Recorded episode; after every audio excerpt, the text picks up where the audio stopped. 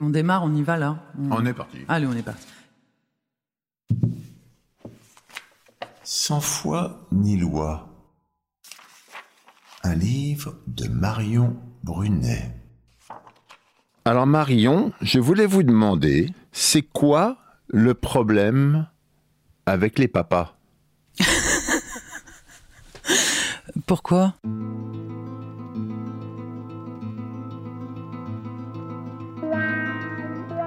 C'est compliqué parce que là, on rentre dans la psychologie des personnages directement, ou dans la mienne. Je suis pas sûre d'avoir envie de parler de la mienne.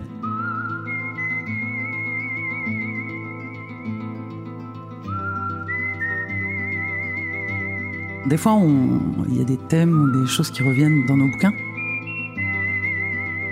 Et on s'en rend pas compte sur le coup. Ben, sans doute qu'effectivement, j'ai utilisé, en tout cas dans ce roman-là, le père comme un symbole d'autorité et d'écrasement. Et euh, peut-être parce que c'est euh, symboliquement euh, euh, le père, le patriarcat. Vous êtes né dans une famille où c'était un patriarcat? Non, en plus j'ai eu un super papa. Donc je peux même pas m'appuyer sur une histoire euh, familiale tragique parce que euh, mon père euh, était super et j'ai eu une relation plutôt privilégiée et chouette avec lui. Donc euh, donc non. Ah mince. J'avais pas forcément identifié le fait que euh, j'avais des personnages de père qui étaient systématiquement négatifs. Voilà, le traitement de la parentalité revient quand même régulièrement dans mes bouquins et euh, pas de façon aussi euh, radicale. Enfin, dans celui-là, oui, mais dans d'autres moins, et avec beaucoup plus de nuances et de subtilité autour de père, mère, tout ça. J'avais pas identifié quelque chose de spécial sur le père, mais par contre avec les parents et la famille, oui, avec la nécessité de combattre, de rompre, de faire un choix vis-à-vis. Enfin, moi, je traite quand même beaucoup de personnages qui sont euh, à l'adolescence, donc qui sont en métamorphose, en mouvement, euh, qui sont en train d'atteindre une forme de liberté, d'indépendance, et donc forcément, ça passe par euh, se détacher de la famille pour devenir libre. Donc ça peut se passer très sympathiquement avec un accompagnement, mais ça peut être aussi dans le conflit, dans le combat, dans le euh, s'opposer, euh, se construire en contre.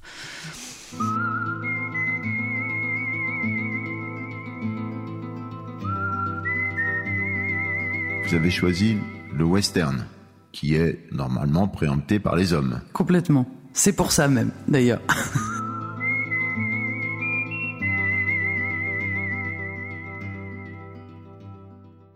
Les grandes figures du western, pour vous, c'est quoi? Ah, je vais être coincée. Parce qu'en fait, j'en ai vu des westerns quand j'étais gamine. J'aimais bien ça.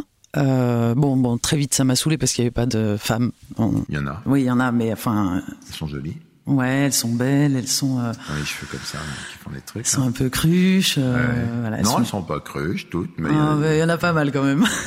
j'ai pas de western vraiment de référence en fait, sauf western beaucoup plus moderne hein, que j'ai complètement adoré. Ça a été, j'ai peur de mal le prononcer, mais True Grit, Où du coup, il y a une femme. une adolescente même. Mhm. Et ça, j'ai vraiment adoré. Et ça n'a pas été que par le cinéma. A aussi la BD. La première série de BD que je me suis acheté avec mon argent de poche, euh, une par une, euh, c'était Billy Longway de Derib, qui raconte l'histoire d'un trappeur qui épouse une indienne et on est vraiment dans l'Ouest avec toutes les. euh, c'est beaucoup autour des problématiques de racisme avec les Indiens. Et ça a été une grande rencontre avec l'Ouest pour moi, cette série de BD. Comme une. euh, une lecture sociale du monde euh, et, euh, et des injustices. Et j'ai milité aussi quand j'étais plus jeune. Dans quoi? J'étais à la CNT, C'est quoi la CNT la Confédération nationale du travail, c'est les ANAR. Ce sans foi ni loi pourrait s'appeler ni Dieu ni maître. Ah oui, oui, oui, complètement. Et j'ai même envie de dire que c'est l'inverse de Sans foi ni loi ce bouquin parce que je pense qu'il y a euh, c'est sans foi, euh, si on est sur la foi religieuse, oui. Euh, sans loi, si on est sur euh, la loi classique, le shérif, euh, etc., oui. Mais je pense pas que mon personnage, au fond, soit véritablement sans foi et sans loi. Elle a simplement ses propres lois et une, une foi différente. Elle va plus être sur l'humain et sur, euh, sur la question de la liberté, mais euh, euh, après, ni loi, c'est l'expression consacrée pour les, les, gens recherchés dans le western. J'aime bien les bras cassés, les laisser pour compte. Ça m'intéresse de parler d'eux. Est-ce que c'est une bras cassée, Non. Abigail, là, non? Non, non. Non, mais elle a quand même euh, des origines complexes. Elle a été quand même ramassée euh, à New York par la police qui ramassait des gamins. euh, à l'époque, ils ont rempli des trains entiers. On appelait ça le train des orphelins. Ils ont envoyé euh, plein de gamins vivre dans l'Ouest pour peupler l'Ouest, en fait. euh, des gosses des rues qui récupéraient dans les rues de New York à cette période-là. Donc, euh, et puis Garrett aussi, il vient d'une famille où c'est pas non plus la joie. C'est quand même un, clairement un gosse qui se fait battre euh, par son père. euh. Comme beaucoup d'enfants à l'époque, hein, quand même. Vous allez me dire que c'était mais- l'époque, ça passait. Non, mais voilà, tout de suite. Je dis simplement, beaucoup d'enfants à l'époque étaient battus, et un enfant battu n'avait probablement pas la même impression à l'époque que s'il était battu aujourd'hui. Tout à fait. C'est ça que je veux dire. Et vous avez raison. Yes D'accord, et pourquoi on disait ça? Je sais plus. Ben, C'est pas malin. Je disais que j'aimais bien euh, raconter ou parler d'histoires des gens fragiles ou des gens en difficulté. Ou euh, voilà, c'est ces thèmes-là et c'est ces personnages-là qui m'intéressent. Vous avez eu des parents qui s'occupaient beaucoup des autres, ou c'est comme ça, ou militants ou... Alors, activité non, mais par contre un univers euh, tourné vers les autres et euh, oui, des discours plutôt humanistes et plutôt ouais où la, la générosité était hum, plutôt une, une vertu euh, encouragée, bien sûr. C'était religieux? Non, pas du tout. Et ce que je, moi j'avais envie de développer, c'est que cet adolescent, euh, qui est un garçon, Gareth, justement, va se transformer et va grandir et va apprendre le monde, en fait, non pas par le biais de ce père violent qui lui apprend surtout à pas s'aimer, euh, à pas aimer le monde et à être sous la coupe de Dieu et de la force et euh, et il va, il va grandir et se transformer et apprendre la liberté au contact de cette femme qui lui amène autre chose. Elle est dans une vraie recherche de liberté, avec ce que ça comporte, à la fois de révolte et à la fois de coupure avec un certain nombre de choses, y compris sa maternité, puisqu'elle n'a pas envie de s'occuper de sa gamine. Elle est dans la transgression ultime. Elle est mère, mais elle n'a pas envie de s'en occuper, c'est pas son truc, quoi. Elle préfère monter à cheval et, euh, et braquer des banques.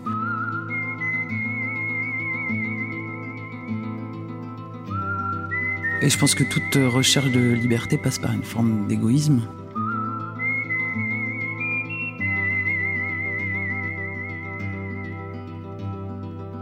On le porte et on doit s'en occuper, et surtout, si on ne s'en occupe pas, on est une mauvaise femme. C'est ça, c'est l'assignation à un rôle que j'avais envie de remettre en question. Est-ce qu'il pour changer les choses, le monde, les habitudes, il faut être hors la loi? Bah, je sais pas, je, je, sais pas, mais ça peut passer par là.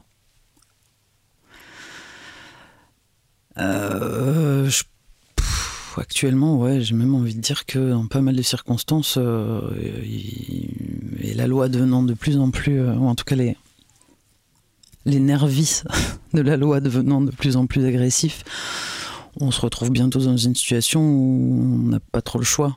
On est un peu obligé d'être hors la loi. Oui. Mais peut-être qu'il faut l'être.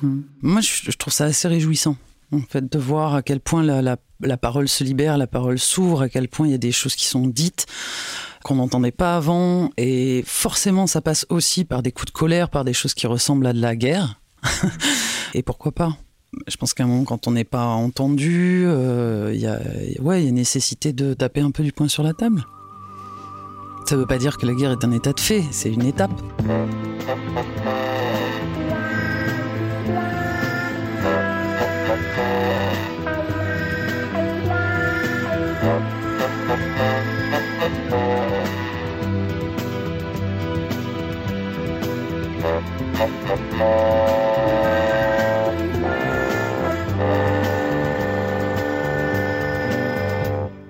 Écrivez euh, Sans foi ni loi avec cet adolescent garçon, donc, euh, Mhm. vous le mettez dans les mains d'une femme qui le kidnappe.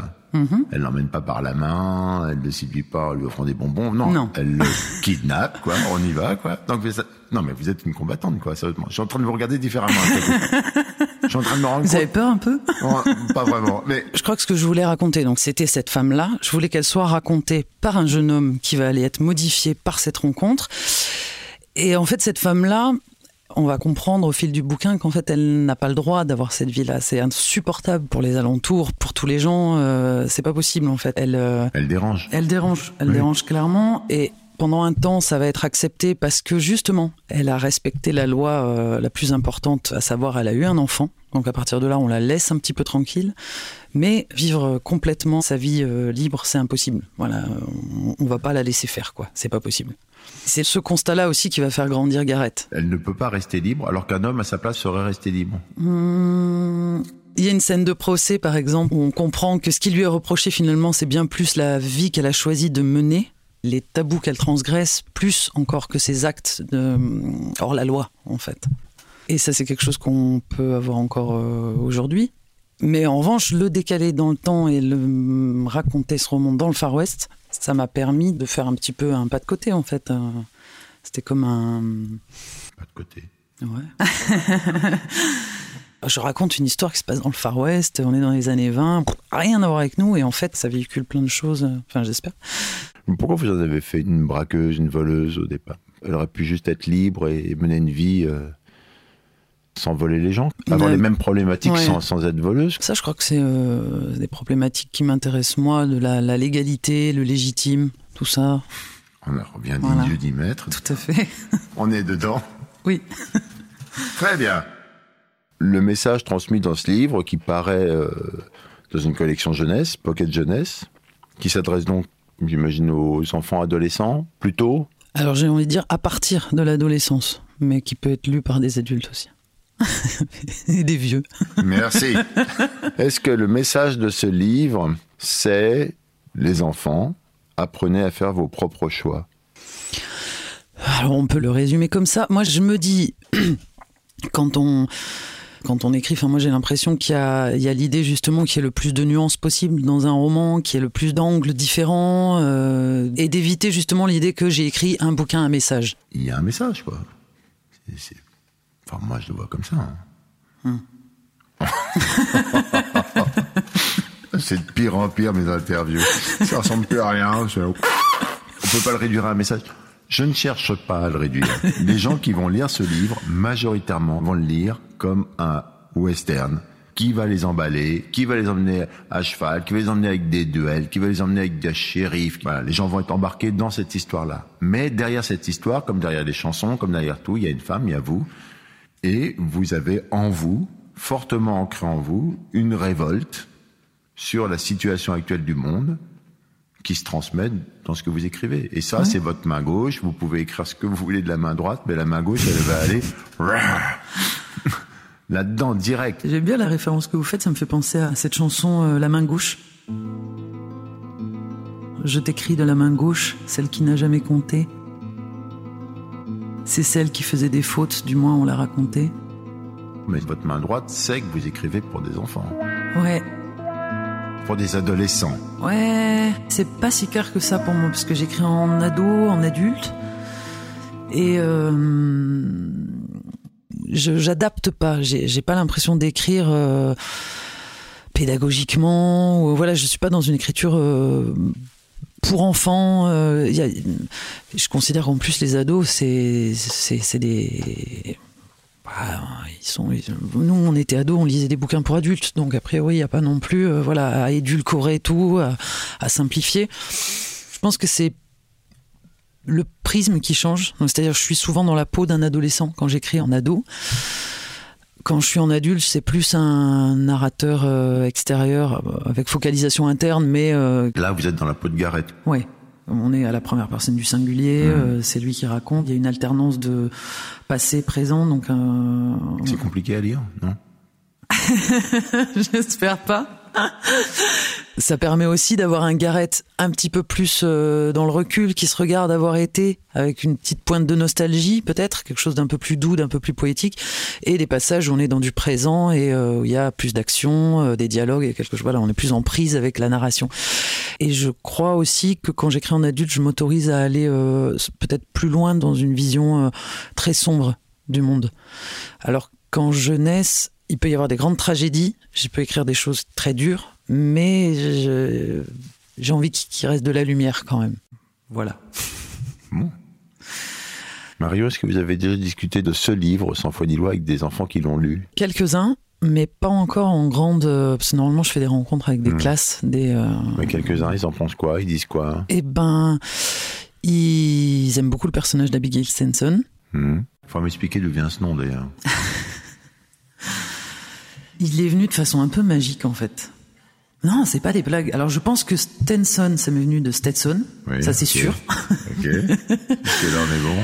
Et je voulais un prénom qui claque, un truc très court. Et du coup, Abigail, Ab. c'est pas très Oui, mais c'est Ab. En fait, elle s'appelle Ab. Tout le monde l'appelle Ab. Donc j'ai trouvé que c'était quand même euh, plus court que ça. On faisait difficilement. Et je voulais un prénom américain, parce que ça se passe dans l'Ouest. Donc euh... Et Gareth? Garrett, bah, je pense que c'est pas de Garrett. C'est pas de Garrett et Billy the Kid. D'accord. Ouais. Ok, donc vous avez vu des lecteurs, jeunes lecteurs, qui ont parlé du livre, et il en ressort quoi? C'est marrant, mais la lecture féministe, elle est assez partagée. La plupart des lecteurs voient instantanément un western féministe. Très clairement. Ah, Ah oui, oui, c'était très identifié. Euh, Par exemple, dernièrement, une jeune fille qui me disait qu'elle avait beaucoup aimé la transformation de Garrett, de le voir euh, évoluer, bouger, ça, ça lui avait beaucoup plu. Mais il faudrait que j'en rencontre plus. je vous demandais ça pour essayer de percevoir si jamais eux avaient une lecture euh, entre les lignes ou si c'était Oui, l'aventure qui les emmenait. Non, non, ils l'ont clairement. hein. Enfin, franchement, ouais. euh, ouais, ouais, ouais. Bon. Gareth est amoureux de celle qui protège la fille d'Ab, c'est ça? Oui, c'est ça. Est-ce que quand on s'adresse aux ados, on a une façon particulière d'aborder cette relation amoureuse? J'essaie d'être quand même un petit peu réaliste, donc de pas non plus euh, faire que du métaphorique. Là, ce qui était intéressant justement, c'est que euh, c'est une prostituée. Jenny est une prostituée, donc en fait, il se retrouve amoureux d'une prostituée. Pour un ado, c'est pas facile euh, parce qu'il a honte. Il a honte d'avoir honte. Enfin, il y a tout, tout ce.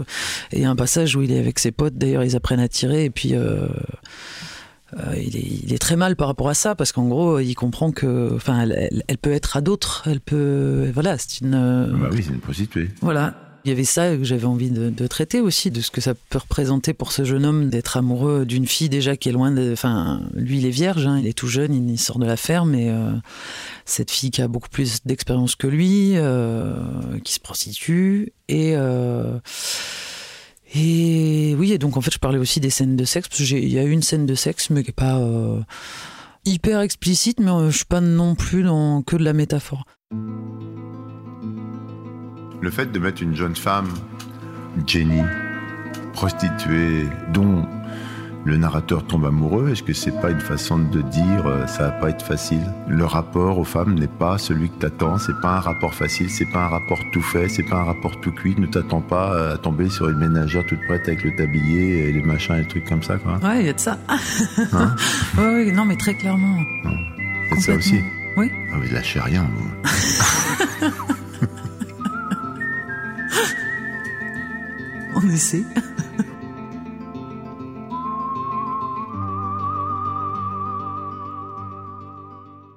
Qu'est-ce qu'on peut vous souhaiter, euh, Marion, en dehors du fait de sortir d'ici et d'arrêter cette corvée?